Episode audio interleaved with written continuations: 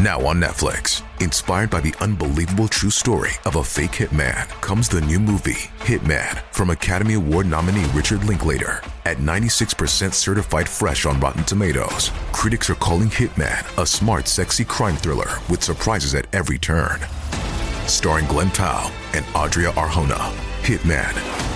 Now playing on Netflix and in select theaters. Rated R.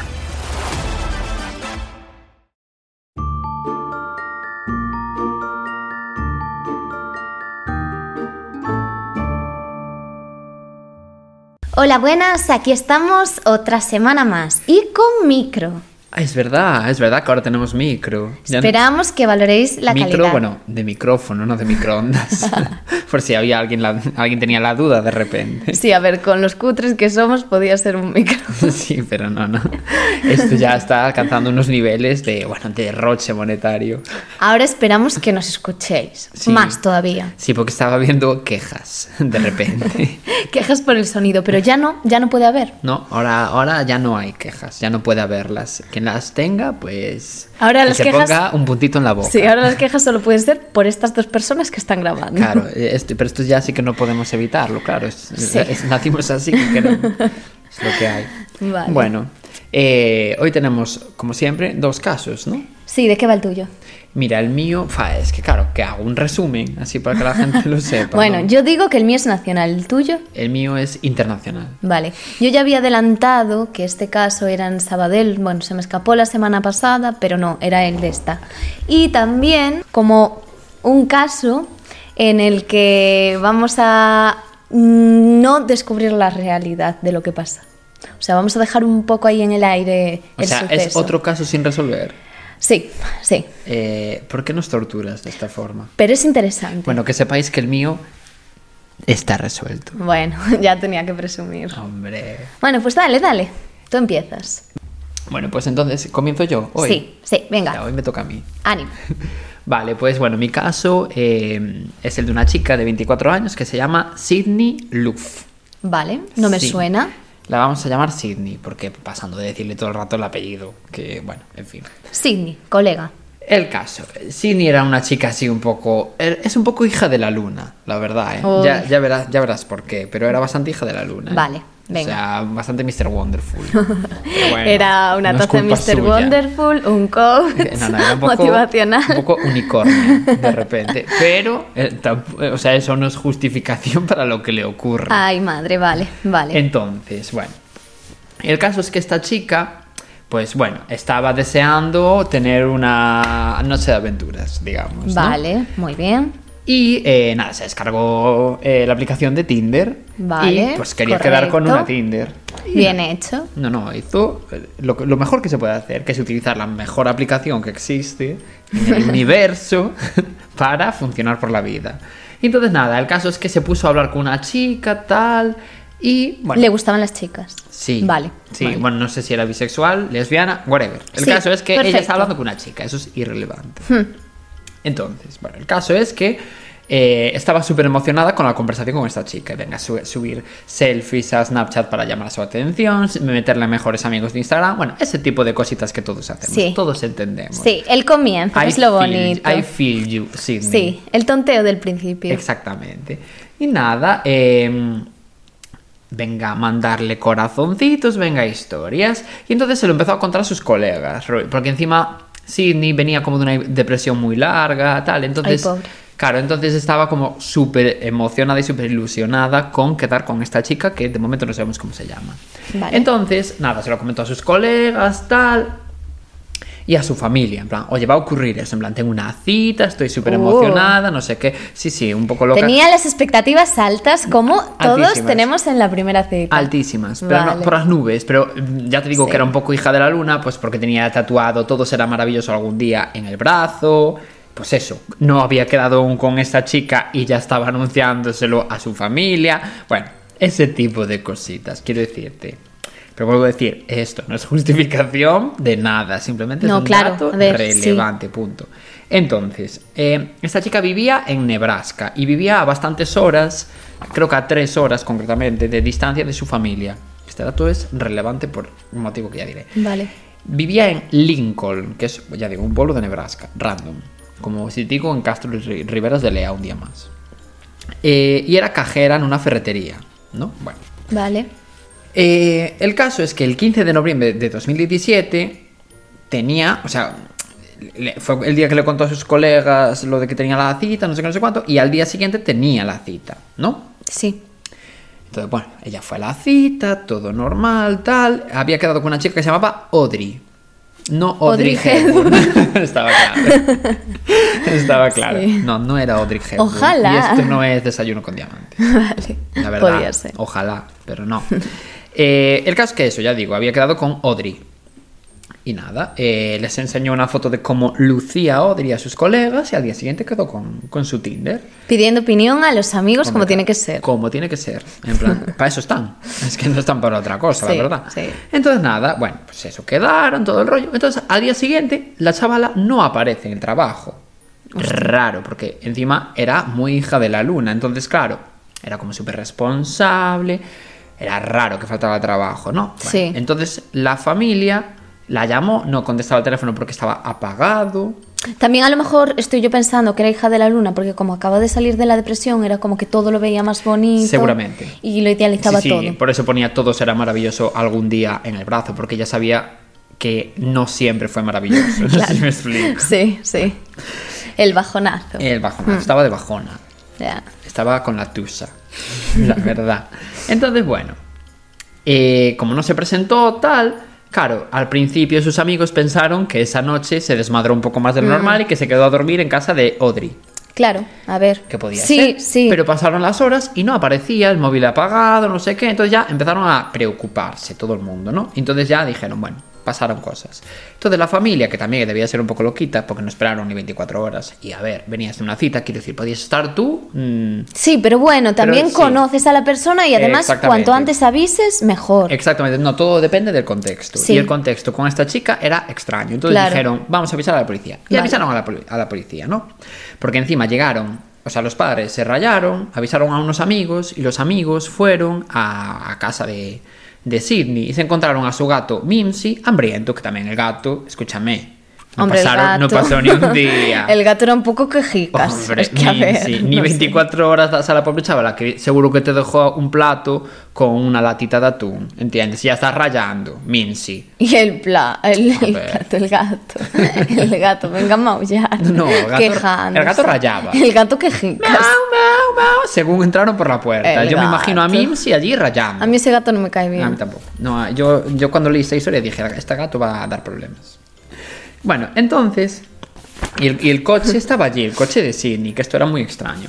Bueno, Ya, a ver, sí. Y además, cuando alguien desaparece o no sabes algo de alguien que te importa, sí que es verdad como que al principio puedes ponerte en lo peor. Sí, sí, sí, sí, sí, no piensas en eso, pero bueno, si eres un poco drama, sí. Bueno, sí. entonces el caso es que registró la policía eh, el teléfono, bueno, registró, en plan lo buscó, y el último repetidor que había, o sea, en el que eh, localizaron, vaya, estaba a 56 kilómetros de distancia, en un pueblo que se llamaba Wilber. Este pueblo es importante en, en el futuro de la historia. Entonces, eh, nada, pues el caso es que la policía, claro, sabía lo del tema del- de la chica Tinder con la que había quedado, entonces estuvieron como rastreando el número de teléfono de la persona con la que estaba hablando eh, Sidney, ¿no? Y es como llegaron a la casa de Audrey y le preguntaron, Vale. oye, ¿quedaste aquí con esta chica? No sé qué, no sé cuánto. Y claro, ella dijo, sí, pero yo la dejé en casa de su amigo. Y le preguntaron, ¿en dónde está su amigo? No lo sabía. En plan, uy, no, es que no me acuerdo, no sé qué. Entonces Mm. ya, bueno, la policía ya, claro, dijo, mira, esta chica huele, huele a asesinato, huele a secuestro. No, no, y la policía muy bien, porque de repente que estamos haciendo un caso paranormal, porque no me creo que la policía de repente actúe correctamente. No, no, increíble. No es por criticarlos, pero sí, lo estoy criticando. sí, un poco, si lo estás criticando, estás Sí. haciéndolo. Vale, vale. Como sigue. haya algún policía escuchándonos, te van a dar candela, ya verás. El caso, bueno. Entonces, encima Audrey respondía con monosílabos, se mostraba poco empática, no sé, era como. no quería contar demasiados detalles, era raro. Entonces la policía con la mosca de- detrás de la oreja sobre. ¿sabes? Sobre esta chica, sobre Audrey. Bueno. Entonces, de ahí, ¿sabes? A un- unas horas descubrieron que no se llamaba Audrey, se llamaba Bailey Boswell. Buah. Entonces ya, bueno, qué raro, tenía 23 años y vivía con su novio, que, ojo, Vale. su novio se llamaba Aubrey Trail, o sea, los voy a llamar a partir de ahora Boswell a la chica y Trail al chico porque pasando de decir entonces este nombre. Porque era largos. mentira. Sus no, no, sus nombres reales son Bailey Boswell, ella. No, ya, pero digo que, que los voy a llamar por el apellido. Porque, Pero el- claro, por claro. no decir eh, Bailey Boswell, no sé qué. Sí, ¿sabes? sí, sí, pero que ella se había inventado su nombre. Sí, el caso, él tenía 51 años, ella, ella 23, o sea, ojo, ya... Vale. ya, bueno, vale. Entonces, em, Boswell, o sea, la chica, había estado usando un móvil diferente para hablar con, con Sidney. Esto lo descubrieron luego la policía, ¿no? Entonces rastrearon el móvil tanto de él como de ella, como de la propia Sidney, y al final les, bueno, les salió una loca- localización a unos 100 kilómetros al oeste de Wilber, del pueblo este que decía que era importante, ¿no? Y allí encontraron el cuerpo de Sidney, Oh, o sea, Dios, que no. la había matado. Pero lo heavy es que la habían desmembrado en 14 pedazos distintos. No entiendo. Y tan heavy fue el asunto que aún a día de hoy hay partes del cuerpo y órganos que no fueron capaces de encontrar. En plan, están desaparecidos. Rollo, pues igual anda por allí por... eh, mira, este, esto ocurrió en el pueblo que se llama Omaha. En plan, donde apareció el cuerpo se llama Omaha. Bueno, pues igual en Omaha andará por allí perdido el riñón derecho, ¿sabes? De, de, de. O sea, ese es el nivel de, heavy. Entonces, pues bueno, la causa de la muerte parece ser que fue la asfixia. Es decir, la asfixiaron antes de cortarle en, eh, en 14 pedazos su cuerpo. Tuvieron el detalle. Uf. Eh, bueno, el caso es que empezaron a investigar sobre esta pareja, ¿no? Sobre Boswell y Trail. Y era una pareja un poco rara, ya al margen de 23, 51 años, que puedo decir, no pasa nada porque llevéis muchos años, pero es que es más del doble de la edad. Y bueno, no sé, era un poco extraña la relación que tenían entre ellos, ¿no? En plan, se, conocí, se conocieron a través de un anuncio en internet de masajes. y tenían una hija pequeña en común que, cuya custodia habían perdido los dos. Ah, Estaba en manos del Estado. claro. O sea que No. ya, bueno, Sí, ya digo, sí, pasan sí, cosas. Entonces, pues bueno, el caso es que se, se mudaron juntos a un sótano de Wilber y desde allí empezaron a ganar dinero a través de estafas a comerciantes de antigüedades. O sea, profesión, dos puntos, estafador.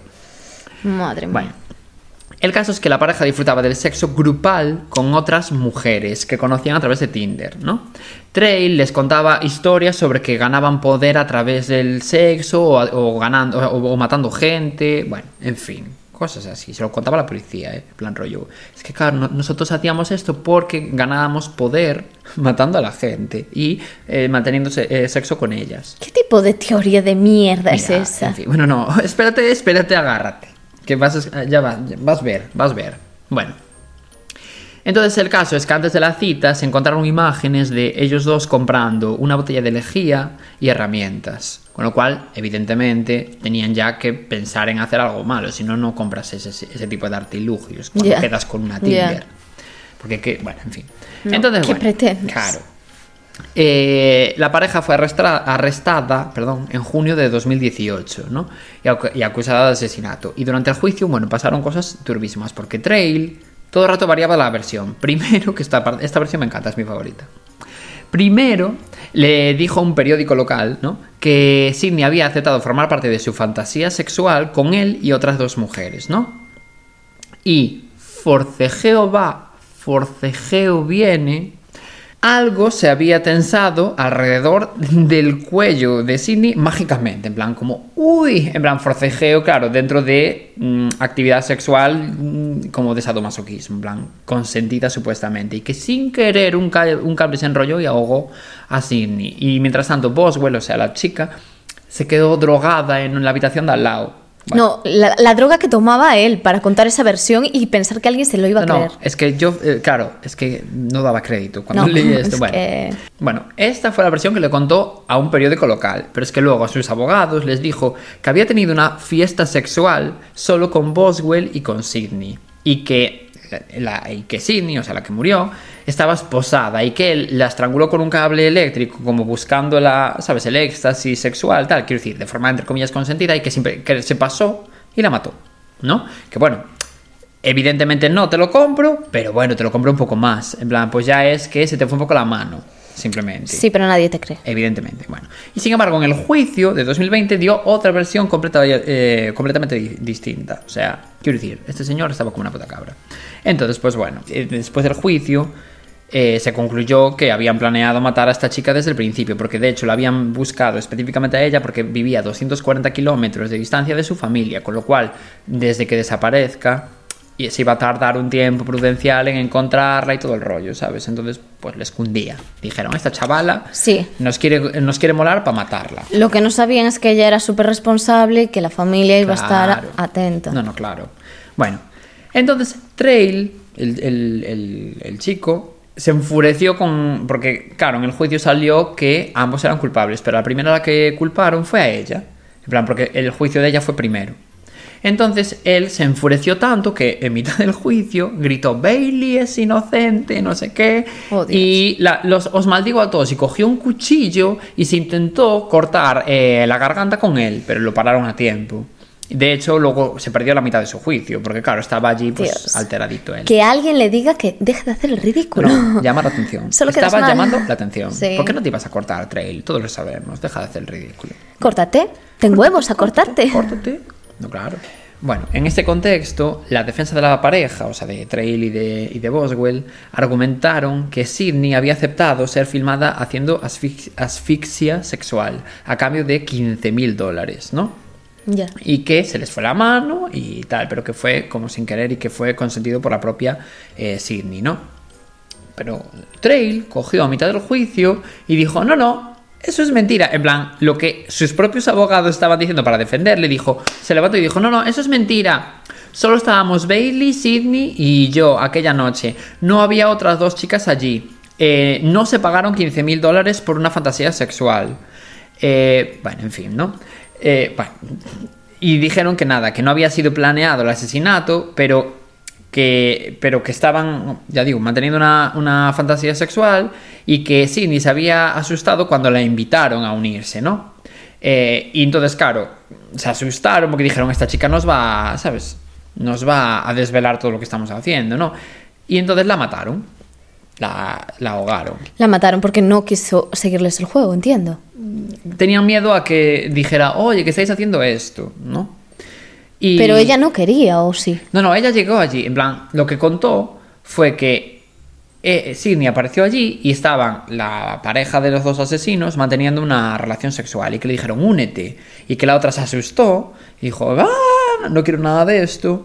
Y en plan, no la dejaron irse porque tenían miedo a que se chivara. Claro. Sí, pero ¿a quién se iba a chivar? O sea, tampoco estaban eh, haciendo nada malo. Sí, porque claro, Cada uno tiene sus Bueno, movidas. pero porque, claro, tú piensas que, que todo el rato este señor mantenía, ¿sabes? Tenía un culto sexual en el que hacía prácticas raras. Entonces es mucho Eran mejor cosas delictivas. que te acusen de asesinato Bueno, que de sí. hacer cosas sexualmente Entonces, no, no... Cogieron y la mataron y la desmembraron para proteger su estilo de vida. Bueno, no, no sé, me parece no, una te lo no te lo compramos. Trey. No, no.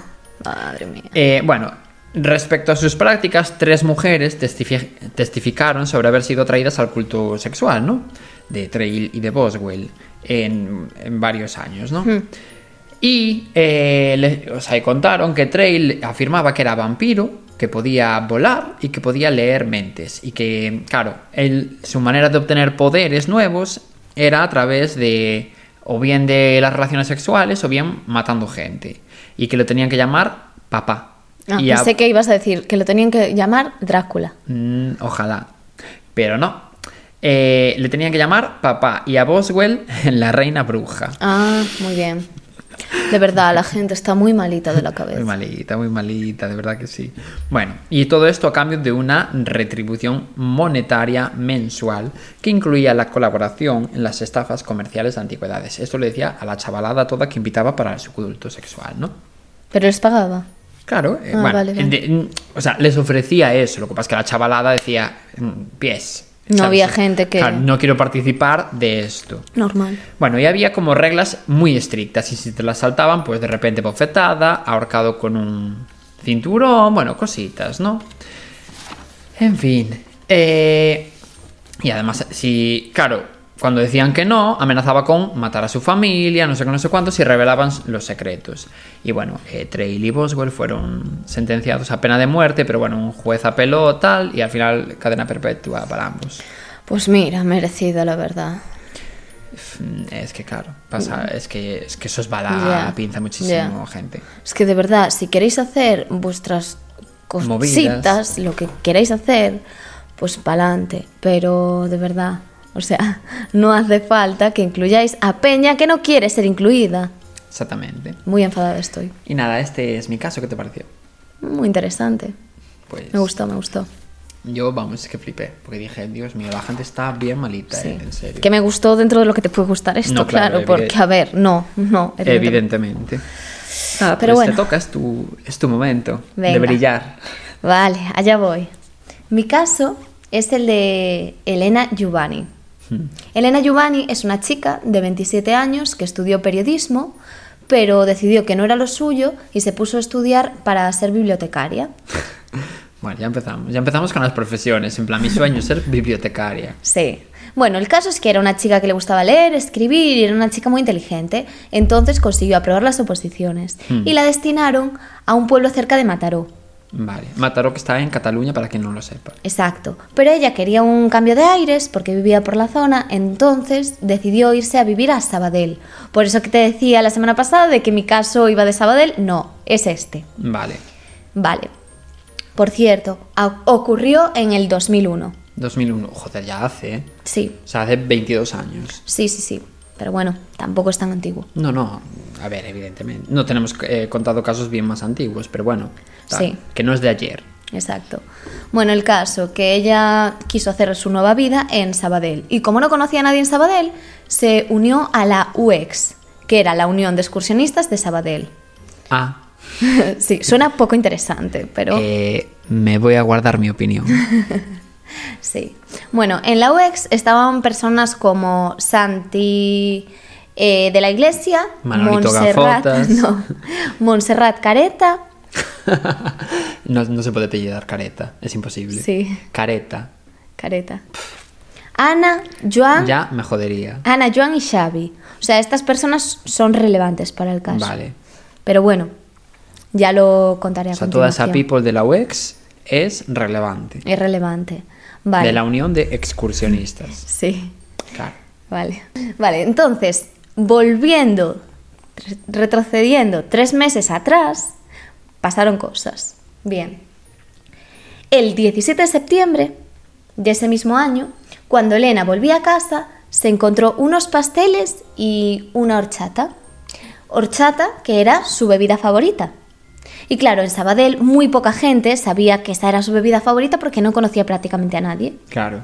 Que por cierto, Elena hablaba con dos chicos, se estaba conociendo así con dos chicos, pero bueno, Sí, pero que. dato. Vale. Sí. Entonces le apareció la horchata en el pomo de la puerta con, Chufi. con un anónimo. ¿Chufi nos paga? No, pues no se pronuncia. Bueno, también es verdad. Te retiro la publicidad, Chufi. Vale, el caso, que se encontró un anónimo súper, súper turbio. Hmm. O por lo menos a mí me lo parecería, vamos. A ver, era un anónimo. Punto. Quiero Sí. decir, siempre son turbios. Sí, con horchata, bueno. Y con horchata, extraño, claro. Es que, es que, a ver. Vale, el anónimo decía lo siguiente. Me encanta un anónimo con horchata. Elena, sorpresa. Pasábamos por aquí y hemos dicho, a ver qué se cuenta Elena. Somos, te llamaremos a comérselo todo. Bien, vale, hasta aquí, ¿qué te parece? Bien, no sé. Vale. Todo, o sea, un Eh, poco es raro, es ¿no? raro. Pero- Somos y no le dices quién y, y le dejas eso ahí como si nada. Vale, no sabemos si Elena se llegó a beber la horchata o no. Mm. Ese dato como que hay sitios donde pone que sí, luego otros que no, bueno. Ya. Que queda a la imaginación del espectador. Exacto. Vale. Entonces, sabía que le gustaba la horchata y no sabíamos si se la había bebido o no. Hmm. Pero unos días más tarde, poco después, el 9 de octubre, encontró otra sorpresa. Esta vez era un zumo de melocotón Hmm. en la puerta de su casa y con otro anónimo. Vale, el anónimo, voy a leer lo que decía porque no me lo sé de memoria, decía lo siguiente. Elena, ante todo esperamos que te tomes esto con el mismo sentido del humor que nosotros. A la tercera te, vale, te revelaremos el misterio. Muy seguro te echarás unas risas. Nos gustaría mucho volver a coincidir en una excursión de la UEX. ¿Dato? Vale. Ya lo hablaremos. Ahora vamos a ver si encontramos un lugar bueno, bonito y barato en Sabadell para perfeccionar para perfeccionar el inglés. Ah, buen provecho. No nos hagas un feo, ¿eh? En la tercera ya nos invitas tú, sin duda. Muy, muy raro. Quédate Qué con este raro. dato. En la tercera ya nos invitas tú. Vale. Vale, aquí todo se empieza a complicar. Resulta que Elena se bebe este zumo de melocotón, eso sí lo sabemos, y se empieza a encontrar fatal. Vale. Le sienta mal. Entonces Elena decide llevar... Se le este- hace pesado el, el- el- el zumo de melocotón. Se encuentra fatal, o sea, fatal, fatal, fatal. Entonces decide llevar... Hmm. A ver, es que el zumo de melocotón, mucho ojo, eh, que repite, que da gusto eso. No, no, no era eso exactamente. Bueno, bueno, podía. A ver, escucha. Y Coge el zumo y se lo lleva a analizar a un laboratorio. Hmm, ella. Ella lo lleva y dice, mira, esto le han echado algo. Que a todo esto, ella, o sea, se puede saber, ella no fue a la policía en ningún momento, en plan, porque yo recibo anónimos No. con eh, horchata y no sé con no sé cuántos y flipo. No, le había dejado los anónimos a unos amigos para En plan, que... por si pasa algo, Sí, bueno, no pensaba que le fuese a pasar nada. Pero sí fue a analizar el zumo, porque Ya. dijo, a ver, puede ser que el zumito esté caducado. Bueno, claro, es que ella simplemente pensaría que serían amigos de la UEX, si no tampoco te bebes el zumo. Claro. Plan, no, no, no, ella no desconfió, claro. Claro. Y entendemos que se supone que la horchata no le hizo daño, pero tampoco sabemos. Bueno, Ya. el caso es que el zumo lo llevó Igual a no le analizar. gustaba la horchata. No, no e- le gustaba que era su bebida favorita. Ah, es verdad, claro. El caso es que llevó a analizar el zumo. Hmm. Y aquí es donde viene lo turbio. El zumo contenía benzodiazepinas. Benzodiazepinas, joder. Sí, Qué fuerte. sí, sí, sí, porque a ver, no te lo esperas, que te estén envenenando, dejándote una notita. Que bueno, para quien no lo sepa, es un psicofármaco. ¿no? Vale, gracias por el dato. De nada. Yo no soy enfermera, Ya. así que gracias por la aportación. Pero yo sí. Entonces pasó un tiempo sin más sucesos extraños y bueno, todo quedó ahí, ¿eh? en un susto. Mm, Elena, pues suponemos que estaba acojonada por los anónimos, pero bueno, hasta que de repente Sí. Nos situamos en el 30 de noviembre, cuando Elena sale de casa a las 12 del mediodía y nunca más se la vuelve a ver con vida. O sea, nunca más. Entonces, según la investigación, aquel día recibe una llamada sobre esa hora, deja las cosas un poco, pues eso, colocadas como para volver, la comida preparándose. Sí, vamos, que no tenían pensado que la fueran a matar. Exactamente. Vale. Vale, y se dirige hasta la calle Calvet de Estella, Bueno, sí, una calle. Estela 48 Una de calle. Sabadell. Hmm. Vale. Y allí, ¿quién vivía? Los que mencioné antes. Dos de ellos, que eran pareja. Dos de los de la UEX. Sí.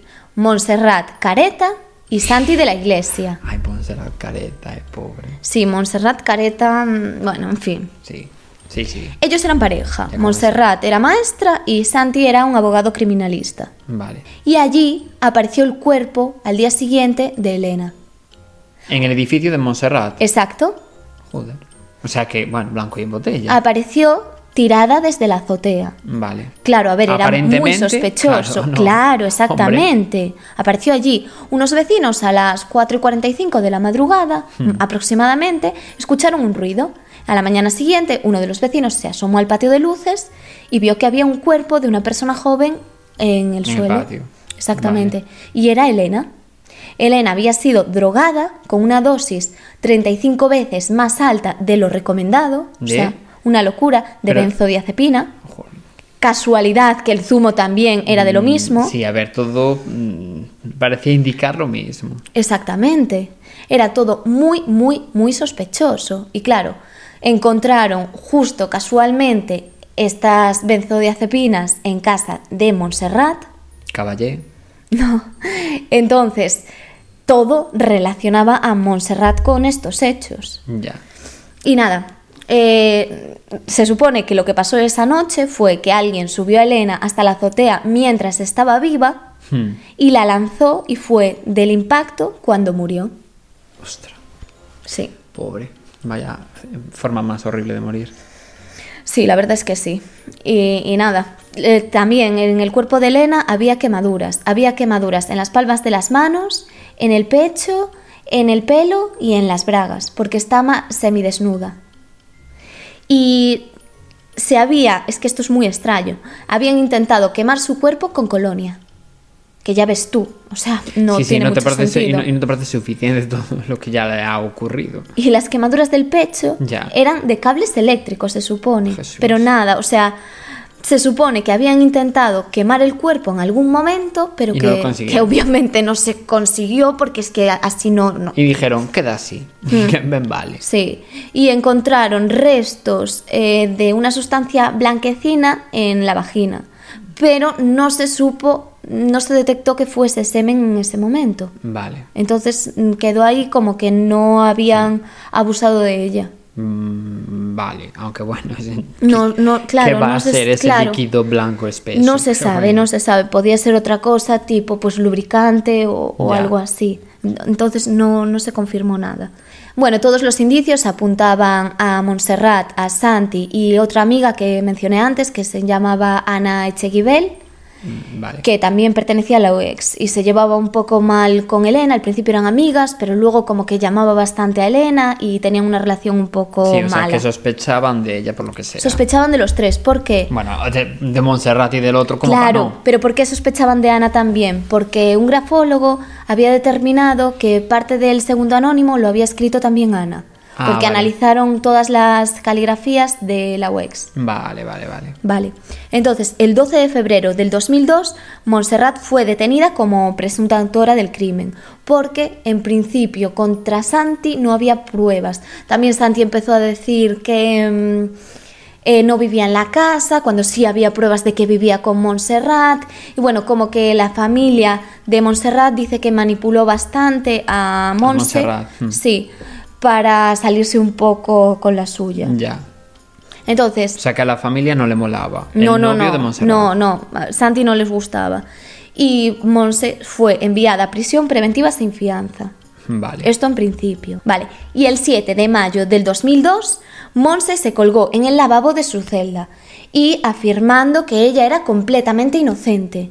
Dios, qué raro. Dijo que lo hacía por su familia porque prefería que la viesen muerta que la viesen toda la vida en la cárcel Ya. y la familia hasta el día de hoy defiende la inocencia de Monse. A ver, yo se lo quiero comprar, ¿eh? Quiero decir, tú no te suicidas, no haces una S mayúscula si no piensas, o sea, quiero decir, escribes una carta diciendo, no, yo no fui. A ver, si no, sí. si no crees en tu inocencia un poco, digo yo. No He sé, de ¿eh? decir que la madre de Asunta, la madre adoptiva, Ah, sí. también se suicidó y mira, tampoco se sabe, pero bueno, Ya, también es verdad. hay bastante indicios de... no, Entonces, no- en el caso de la madre de Asunto Claro, es más obvio. sí. que, sí que no tiene por qué ir de la mano, pero bueno, que como mínimo es sospechoso. Sí, eh, a ver, había Genera muchas la duda sospechas, razonable. pero también las había con Santi y Ana después fue puesta en libertad. Así Vale. que contra Ana tampoco No tenían nada, pruebas claro. claras. La familia de Elena pensaba que se trataba de un macabro juego de, de rol. Sí, de... entre todos. Que da igual quién, pero todos que unos por otros se cargaron a, a Elena. Es que hay muchos sospechosos en, en este caso y la causa fue archivada en el 2005. Pero aquí tengo que decir algo súper importante y es que en 2020 se reabrió este caso y todavía se está investigando y ahora hay un nuevo sospechoso. Antes te hablé de Xavi y Jauma que eran otras dos personas que pertenecían a la UEX. Vale, pero ¿qué pasa? Que aquí hay algo súper importante y es que en 2020, o sea, hace nada, se volvió a reabrir el caso. Y aquí entran en juego dos nuevos sospechosos, o sea, ya en principio cambia por completo todo. Y ahora sospechan de Jauma y Xavi, que son dos personas que te nombré antes de la UEX. Resulta que Elena también se llevaba con ellos y un día casualmente había salido que había estado tomando algo con ellos y casualmente también, vuelvo a repetir, eh, se había pedido horchata. Uy, claro, entonces también podía saber lo de la horchata. Claro, Vale, pero entiendo. no solo es por eso, sino que se analizó el ordenador de Elena no hace tanto y se encontraron unos correos súper sospechosos que incriminan bastante a Xavi. Y entonces la cosa está ahí, están analizando todo. ¿Y por qué reabrieron el caso? Porque se presentó el ordenador y están intentando, pues eso, como es un... Claro, no, pero me refiero. Porque, ¿En qué momento se tomó la decisión de registrar el ordenador de esta persona? Porque la familia estuvo insistiendo en que siguiesen con el caso Vale. hasta que fue por fin analizado bien lo- el ordenador, porque era un programa también muy antiguo. Era el Windows 95. Claro, era muy antiguo. Entonces se consiguió vincular o se está intentando conseguir vincular a Xavi con los anónimos. Mm, Entonces están sospechando mucho. Además, la versión que cuentan es bastante contradictoria de lo que hizo ese día. Y además en la UX se supone que unos como que intentan justificar a otros, pero no hay nada realmente claro. Mm, Ya, entiendo. Entonces, bueno, está así la cosa, pero hay bastantes esperanzas de que... Sí, de que ahora se resuelva por y fin. está claro que O todo... sea, que nos diste un caso sin resolver, pero que tiene posible Claro, resolución. y encima es que es muy actual esto. Ya, sí que se está investigando el 2002 da para muchos años de poder seguir Ya. con el caso y que no se cierre del todo. Mm, Ya. Y además eso, que cambie por completo los culpables. Pero está claro que todo se dirige a la UEX, que ahí hay sí, ahí algo... pasaron cosas. extraño. A ver, eh, la unión de excursionistas. Es que no tengo que argumentar. De verdad, es, sí. me parece self-explaining. De verdad te lo digo. Bueno. Bueno, a ver, sí. Bueno, pues me gustó, me gustó mucho también Sí. tu caso, la verdad. Hoy tuvimos buenos casos. Sí, a ver, a ver qué le parece a nuestros oyentes. Y bueno, eh, eh, hasta la semana que viene, ¿no? Sí, y que nos sigan en Sofá Mantecrimen, en el Instagram, en el Twitter, también Hmm. Ah, ¿tenemos estamos en? YouTube, tenemos Twitter. Ah, no sabía. Sí, sí. Sí, es verdad, estamos en YouTube. Estamos subiendo ahí los vídeos. Los subimos con retraso con respecto al podcast, eso sí. Pero en plan, si el podcast lo subimos, bueno, un poco cuando nos habla de los huevos, porque en realidad empezamos un miércoles, luego un martes, luego un jueves. bueno, tenemos que pillar el ritmo. cuando cuadra, pero más o menos por ahí anda la cosa. Martes, miércoles, jueves. Perdonarnos que estamos empezando. Y los vídeos solo hemos subido los domingos. Pero bueno, Claro. eh, nada. Y que estamos en Apple, Apple Podcast. Podcast, iBooks. Spotify. Y, y Spotify. Y ya. Bueno, Bueno. y YouTube, claro. Si queréis que lo subamos a alguna plataforma más, también nos lo podéis comentar y Para- no haremos ni caso. Exactamente, yo yo iba a decir, para poder ignorarlo. no es broma, es broma. Por favor, no nos dejéis de seguir, no nos dejéis de escuchar. No es broma. Bueno, pues eh, nada. Adiós. Adiós.